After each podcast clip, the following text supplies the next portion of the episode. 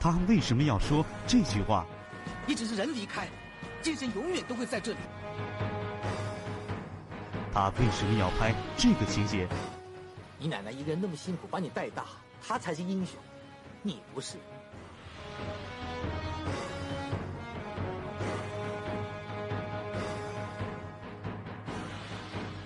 他为什么要演这样一个父亲？你就会欺负我没读过书？你信不信我一巴掌打死你？这部戏中，哪个才是周星驰心中的自己？爸爸，你不要不管我。周星驰后期的电影全部都在圆他少年时刻骨铭心的遗憾，这些遗憾又是什么？周星驰又用了哪些方式在电影中说出了自己的心声？本期老梁故事会为您讲述：真正的周星驰在哪里？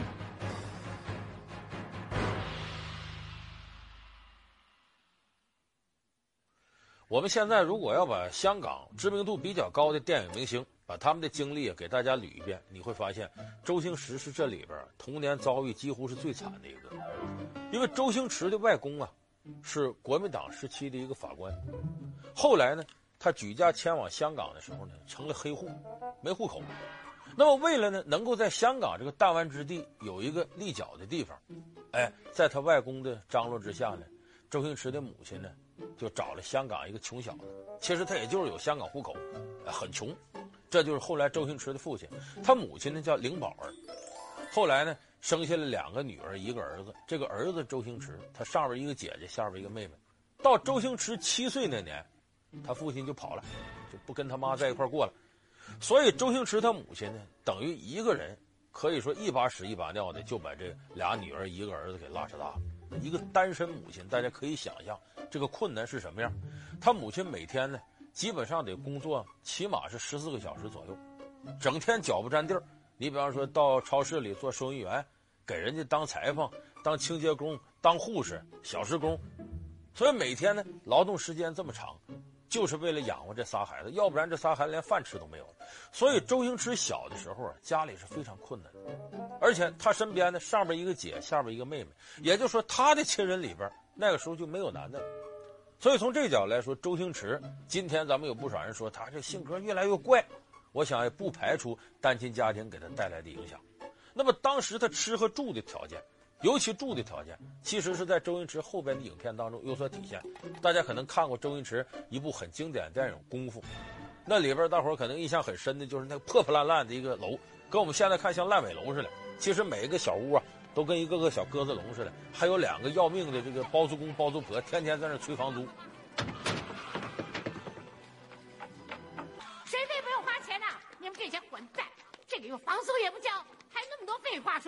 但是我的头洗到一半，你把水闸关了。我不光是现在关，从明天开始，逢一三五停水，二四六间歇性供水，怎样？些没玩意儿，一个个鬼哭狼嚎什么？找死啊！我看你们都活腻了。Good morning 啊，包租婆。我个头啊！你今天要是再不交租的话，我就烧了你铺子。哼，这么有力气，活该你一辈子做苦力，几个月租金，早上连招呼也不打一声。累死你个王八蛋！那么功夫里边这一幕，就是周星驰小的时候居住环境的真实写照。香港管它叫猪笼寨那种房子，咱们有人叫鸽子笼，就是空间非常狭小。哎，那么他母亲呢，宁可我自己跟孩子住的差点，吃的差点，我一定要把孩子上最好的学校。所以他母亲呢，把这个周星驰小的时候呢，就尽可能送到体面一点的学校去。那么那个时候。周星驰，他对自己童年这种，呃，相对讲吃住啊各方面很差的情况，他记忆的非常深刻，以至于后来啊，在他的电影里边，周星驰多次反映了这种情况。比方说大家耳熟能详那个《长江七号》，他演那个民工，周星驰演的民工叫周铁，他儿子叫周小迪，这个周小迪就是周星驰童年的那个写照。今天我们吃苹果啊？对。等等。吃完饭再吃水果。哦，对了，老爸，我的运动鞋又破了，你再补一补吧，最好再捡双好一点的，不然要罚站。知道了，我尽力吧。嗯。哎，很小的孩子，哎，也幻想着外面的世界到底是什么样，希望能够跟同学之间呢不受歧视、不受欺负。可是周星驰小时候确实因为家境问题，他身边有不少同学笑话他。而这里边，周星驰自己扮演那个父亲形象，就是我这辈子说完了，我不管吃什么样苦，我得让我孩子上好的学校。我们虽然穷，但不乱说脏话。我们不去偷，我们不去抢，不属于自己的东西，我们不会拿。你要努力读书，将来做一个有用的人，啊？就是小时候没有书念，所以现在跟不上时代。哎，那个就是周星驰小时候一种梦想，什么梦想呢？自己是单亲家庭，母亲带大，他就希望在他的世界里多出一个父亲。爸爸，你不要不管我。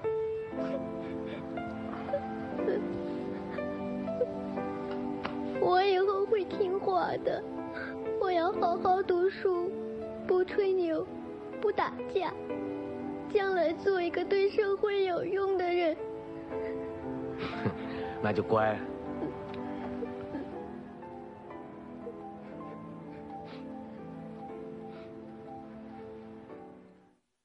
那么这种情况其实不光是周星驰电影，咱们这个大陆拍的电影里好多也是。陈凯歌当年拍过一个片子，叫《和你在一起》，咱们可能不少人记着那个拉小提琴那个小男孩。那个片子里面就是本来这个小男孩在生活当中是他母亲带他到北京来学琴的，但是在片子里边呢，刘佩琦演那个孩子的父亲变成了父亲，这个角色转换其实也是孩子的一种想法，就是总跟母亲在一块儿，生活当中缺乏父爱。为什么这事儿我了解呢？演那个孩子的那个演员呐，小演员在现实当中也是拉小提琴的，在中央音乐学院毕业。原先呢，他拍这片子的时候，他跟我住在一个小区，下来跟我学打乒乓球。聊天的时候，我知道啊，我说原来陈凯歌找你拍这个片子，那孩子就讲说跟母亲在一块，他母亲天天督促他学琴，他觉得生活很单调，最想的人就是想他远在上海的父亲。所以你看，就是这个孩子的世界里头，他缺什么，他想什么。那么在周星驰片子里边呢，不仅仅是自己的母亲呢、父亲呢这些形象或者变化了的化身，还包括他童年的时候一系列经历。你比方说后来啊，他母亲抚养周星驰养这样受不了，为什么呢？他这边得照顾孩子，那边还得工作，所以呢，当时周星驰他姐姐已经长大了，他母亲为了赚更多的钱养孩子，就把这个周星驰和他妹妹啊。送到的自己的母亲家，就周星驰的姥姥家、外婆家。他外婆是干嘛的呢？这这也都他家没有，就是干体面差事。他外婆是摆小摊的，要搁现在说归城管管。这会儿卖个指甲刀啊、耗子药什么的，就卖这个。他外婆在哪儿摆摊呢？香港有个地方叫庙街，咱不少看过香港电影，尤其《古惑仔》系列电影的，对庙街很熟悉。什么地方呢？大杂烩的地方，打把是卖艺的、摆摊的，而且这地方。是香港很早的烟花柳巷之地，有不少地下妓院。这个地方有点类似于解放前呢，咱们北京的天桥、天津的南不管、三不管，那个沈阳的北市场，和这些地方很类似。所以你看，周星驰小的时候就在庙街这块混，哎，见惯了小混混之间打仗动刀，看惯了有些人出入地下妓院。所以后来他在《鹿鼎记》里边演韦小宝，韦小宝不在妓院长大的吗？他演的像有生活。那就那时候给他带来的生活体会，真是太给面子了。今天要说的人物就是天地会的总舵主陈近南，一张大厝，方圆百里之内，不论人畜虾蟹跳蚤，全部都化成了飞灰了。哎，不过这个人心踪不定，飘忽无踪。但是我在机缘巧合之下，就曾经见过他半面。哎，要么就见过，要么就没见过，哪有只会见半面的？因为他就是遮了半边面嘛，傻瓜。你没听过“犹抱琵琶半遮面”吗？你真没读过书啊，笨猪！啊，哎，他是在庙街混大。那么他小时候，前面他母亲养着他，后来外婆管着他，他外婆在他身上操心操的最多。为什么呢？周星驰那阵儿啊，已经不好好上学了。后来我记得有一年，香港有一个机构公布了啊，五十个香港明星小时候学习成绩，看看谁是优等生，谁是差等生。周星驰是里边成绩最差的，就最不好好学习的，所以整天在外边寻衅滋事啊、打架呀、淘气呀。他外婆替他担心啊，说这孩子将来不得学坏吗？所以天天管他。他那时候跟外婆之间抵触情绪很大，也不听。小孩知道什么？光知道玩。所以这一幕，后来周星驰体会到了，他外婆在他身上花的心血，就确实很疼他。而他觉得长大以后很对不起自个儿外婆，想好好孝敬自己外婆。说外婆没了，就咱们说，呃，树欲静而风不止，子欲养而亲不待。所以周星驰心里留下一个永久遗憾，就没有能够好好孝顺自己的外婆，没这机会了。所以他在他的影片当中体现出来哪部片子呢？大家很熟悉的《喜剧之王》。早安，红爷。《喜剧之王》里边他不演尹天仇吗？这个尹天仇有个朋友也是他个街坊，二十多岁人愣头青，呃，江湖人称红爷，其实才二十多岁，天天拿着片刀到处要喊要砍这个砍那个。那说到劈人，我告诉你啊，就是砍人。我们江湖上呢有两种方法，第一呢就是砍呐、啊，第二呢就是捅。那这条招疤呢就是被牛肉刀。他里边呢这个人物有个奶奶。你又去打架？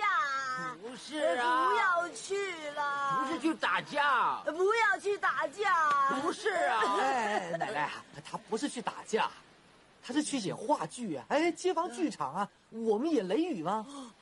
雷雨好看呐、啊，李小龙扮演吴楚凡，反应好热烈啊！所以我们现在要加演一场，赶着去彩排呢。哦，你要演戏呀、啊？呃，是啊，哈哈哈，真的，我孙子会演戏呀、啊，你真能干呐、啊！奶奶好开心、啊。哎，行了行了，你先回家去吧啊！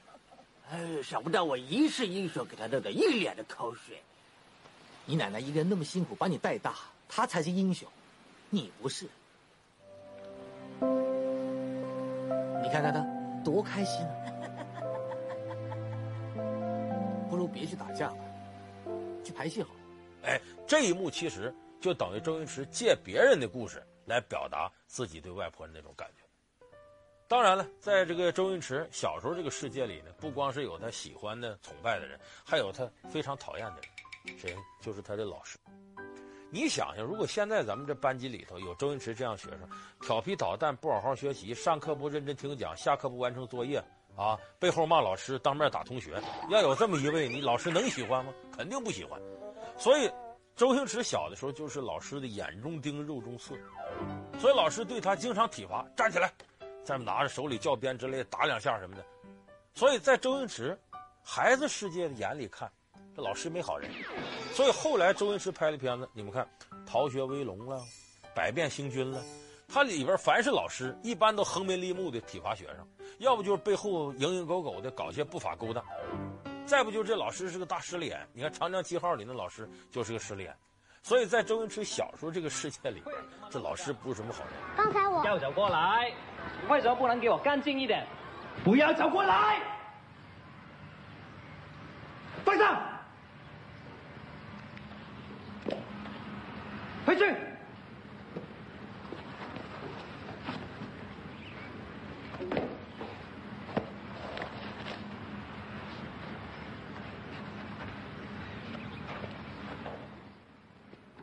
那么后来，周星驰一点点长大啊，他自己就琢磨，说是我自己作为一个男人，我应该用双手扼住命运的喉咙，改变自己的前程，也能够给我的母亲、给我家里人带来幸福生活。怎么改变呢？在这个时候，他的世界里出现了一个男人偶像，他就以他为目标前进了。这个偶像谁呢？李小龙。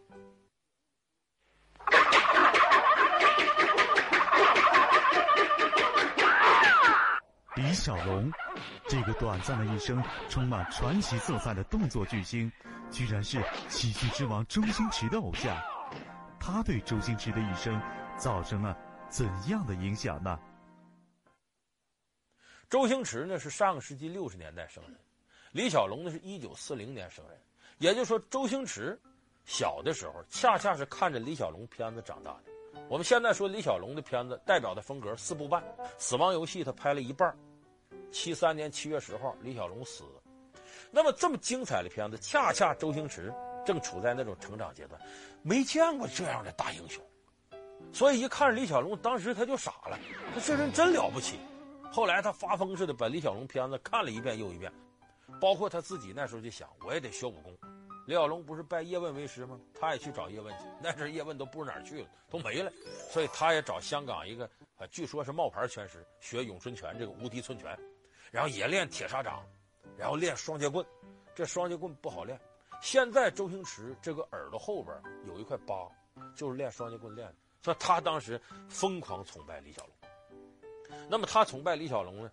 那时候自己什么生活状态呢？你也得打工养活自个儿，他不念书了，所以经常替哪个公司送外卖，啊，谁订了什么饭？你看我们《喜剧之王》里边，他在那儿背番茄炒蛋饭多少多少钱，他都干过这个，这他是专业，周星驰。所以一边送外卖，那边呢，李小龙电影一上来排队买票。这可不是说瞎话。那时候李小龙片子就多次重放，每次都排队买票，就非常热。这边送外卖，这边排队买票看着电影，然后回家嚓嚓嚓练铁砂掌，在家里这饭桌上边吊个沙袋，吃两口饭起来啪啪啪打两下，完了坐着再打两下，就进入一种疯魔过程当中。所以我们看这个周星驰的很多片子里边，其实也反映了他当时这种哎进入一种走火入魔状态下到底是个什么样子。阿爷，你干什么？我叫你洗米，你擦来擦去擦了半个小时，这些米得罪你了，还是跟你有杀父之仇啊？就算有，你可以一刀插死他，用不着这里插来插去的。老板，我只是要练功。你想练功？是啊，你可以找我练啊。你插我，你插我，你插我呀！老板，你有没有病啊？啊，我插死你啊！那么当然，他对李小龙这种崇拜呢？呃，不光是李小龙功夫好，还有在精武门当中体现那种民族大义，所以在他脑海当中，那李小龙就是个绝对的大英雄。所以在后来周星驰很多片子里边，你都能看到李小龙的影子。他用自己拍片子的实际行动向李小龙致敬。你比方说功夫里边，你看周星驰后来穿上那身打拳什么的状态，都特别像李小龙。当然最典型的是他拍少林足球，少林足球里大家细心一点就能发现。他这不整个队上去踢球吗？他那守门员，守门员谁演的？陈国坤。陈国坤后来演《李小龙传奇》了，跟李小龙是最像的。陈国坤演个守门员，然后穿一身黄衣服。如果你要看过《死亡游戏》，你就会发现，在《死亡游戏》里，李小龙就那么一身衣服。在《死亡游戏》里，李小龙就那么一身衣服，一模一样。然后这个陈国坤演的守门员在场上呢。被对方给弄伤了，把他抬的时候呢，他说：“对不起大家了，我要歇一会儿。”周星驰当时说句话：“你的人虽然离开了，但是精神永远留在场上。”不好意思啊，各位，我要歇一会儿了。不要紧的，你只是人离开，精神永远都会在这里。这不是开玩笑，不是搞笑，这是周星驰发自内心的对李小龙表示敬意。而陈国坤被抬下场的时候呢，顺手戴上自个儿的墨镜。那个墨镜就李小龙最喜欢那一款，两边都几乎快到面颊了。也就是说，《少林足球》是周星驰向李小龙致敬的一部片子。后来因为演《少林足球》这个主角呢，他获得金像奖了。周星驰登台领奖的第一句话就是：“我必须要感谢一个人，这个人就是李小龙。”你看他当时啊，他对李小龙那种崇拜，也造就了后来的周星驰。有人说。他那么辛苦练功夫，也没见他后来成功夫明星，倒成喜剧明星。其实周星驰成长过程当中，功夫起了很重要的作用。他练出了这个身手不错，很敏捷，有时候就在电影里跑龙套，当个武师替身。所以你看，有的时候看有一些，比方说这陈真呐、打日本浪人呐、什么这个大侠打小流氓啊，那是他净演那个浪人小流氓，净演挨揍那角色。你没身手，你能进到这个角色吗？他也是恰恰因为这些跑龙套。把他选上去了。咱们看典型的《射雕英雄传》里边还有他吗？梅超风练九阴白骨爪，他出来了，就一句台词啊，被掐死了就完了。是不是？你这他首先他得有这身手，要不然轮不到他。那么他从影那个时候呢，呃，应该说赶上香港啊，就是影视剧相对来讲正处在上升期，就刚刚过一九八零年。他当时周星驰呢交了一个好朋友，但是现在我们说，现在周星驰没啥好朋友。这吴孟达呀、罗家英啊，都离他远去了，而且背后都讲究他，说周星驰这个人太小抠、太独裁，从来不买单，还颐指气使的，这不对那不对。就现在他有点越来越孤独，身边没什么朋友了。但是那个时候年轻气盛的周星驰呢，身边有俩好朋友，其中有个好朋友现在也是明星，长得比周星驰帅，啊，演技呢应该说也到了一流的水准了。娶个媳妇儿，俩人谈二十多年恋爱，这媳妇儿还挺漂亮，谁呢？这人就是梁朝伟。梁朝伟在那个时候跟周星驰关系就很好。原来，周星驰儿时的好朋友是影帝梁朝伟。这对小伙伴在进军香港娱乐圈时遇到了怎样的事情？不想当演员的梁朝伟是怎么被周星驰拉下水的？广告之后，老梁故事会为您继续讲述。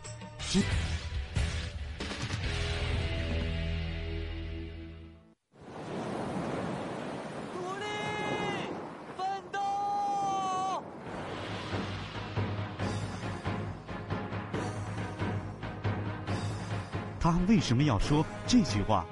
你只是人离开，精神永远都会在这里。他为什么要拍这个情节？你奶奶一个人那么辛苦把你带大，她才是英雄，你不是。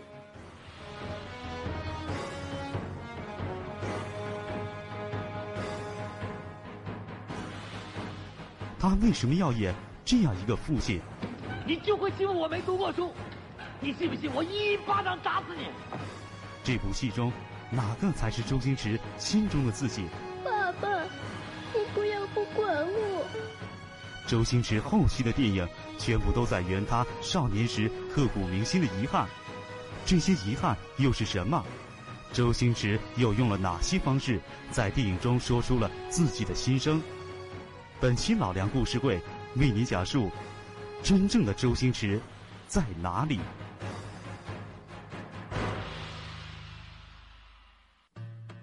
原来，周星驰儿时的好朋友是影帝梁朝伟。这对小伙伴在进军香港娱乐圈时遇到了怎样的事情？不想当演员的梁朝伟是怎么被周星驰拉下水的？老梁故事会为您继续讲述真正的周星驰在哪里？不好意思啊，各位，我赢了。梁朝伟在那个时候跟周星驰关系就很好。当时周星驰就跟他说：“说这这不是香港这个无线电视台办演员培训班吗？各位，这个无线电视台演员培训班不得了，七十年代初的时候就有这个培训班，培训出的学员，比方说七三届，就一九七三年培训班是周润发、赵雅芝，就说这个培训班里出了好多后来在香港影坛叱咤风云的人物。那么一九八一年的时候呢，刘德华去考这班，考上了。”进入无线电视台，八二年的时候，周星驰跟梁朝伟去考去。本来梁朝伟不想考，梁朝伟说：“我也不想演这个，我对这不感兴趣。”这我不去不去不去。周星驰说：“你这么的，我自个儿去有点心虚胆粗的，你也陪我去。而且咱做准备啊，怎么准备？找人就就那个时期的地位作品，那就很粗陋了。拍一个画面，周星驰是个大英雄，把作为这个敌人的这个流氓给打败了。周星驰就演的大英雄。”梁朝伟演的流氓，梁朝伟打趴下了，八分钟左右这么一个视频，拿着这个作为作品去，然后在现场考核，考八二届的无线演员培训班，结果到那考完了，这个结果大出人意料，周星驰没考上，被拿下了，梁朝伟考上了，这英雄没考上，坏蛋考上了，而且梁朝伟八二年考上了，八三年就让他演电视剧电影，那时候我们知道梁朝伟。啊，汤镇业、刘德华、黄日华、苗侨伟，这叫什么？无线五虎。所以到八三年，人家梁朝伟就出名了。而后来，周星驰没办法走后门，挤进无线电视台的剧组里，开始了他的跑龙套生涯。那么，周星驰是怎么开始跑龙套生涯的？怎么又进入到一线演员的阵容？今天时间短，说不完了，咱明天继续给大家说。好，感谢您收看这期老梁故事会。老梁故事会是由踏浪电动车冠名赞助播出的。